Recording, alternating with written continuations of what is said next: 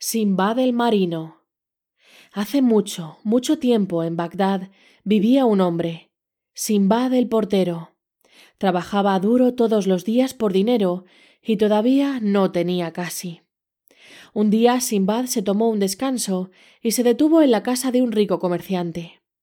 Simbad olió los aromas más deliciosos que provenían de la casa y escuchó la música más hermosa. Es tan injusto que algunas personas puedan disfrutar de las cosas buenas de la vida sin trabajar duro, y yo trabajo duro todos los días y todavía no puedo disfrutar de algo así, se quejó Simbad. En ese momento un niño salió de la casa y se acercó a Simbad. Tomó al portero de la mano y lo condujo al interior de la casa. Simbad estaba hipnotizado por la belleza de la casa.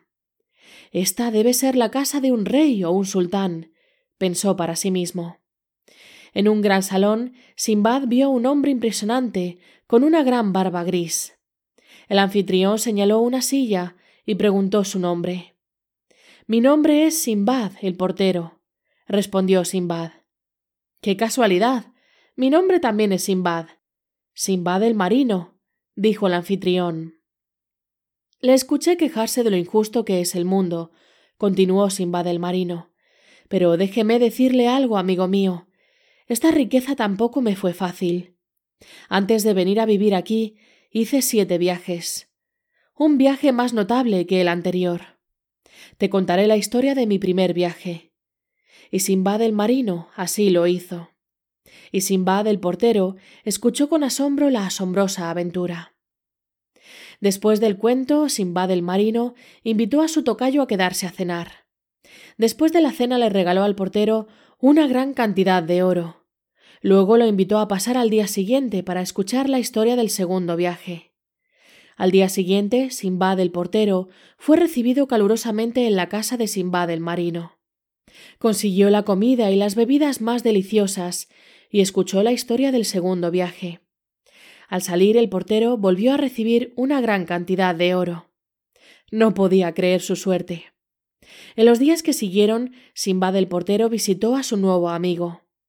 Todos los días, Simbad el marino contaba una historia de sus viajes. Él había dicho la verdad. Las historias se volvieron cada vez más notables. Simbad el marino tuvo que soportar muchas cosas antes de establecerse en su tranquila vida en Bagdad. Simbad el portero escuchó con asombro las increíbles aventuras. Todos los días salía de la casa más rico que cuando llegaba por la mañana.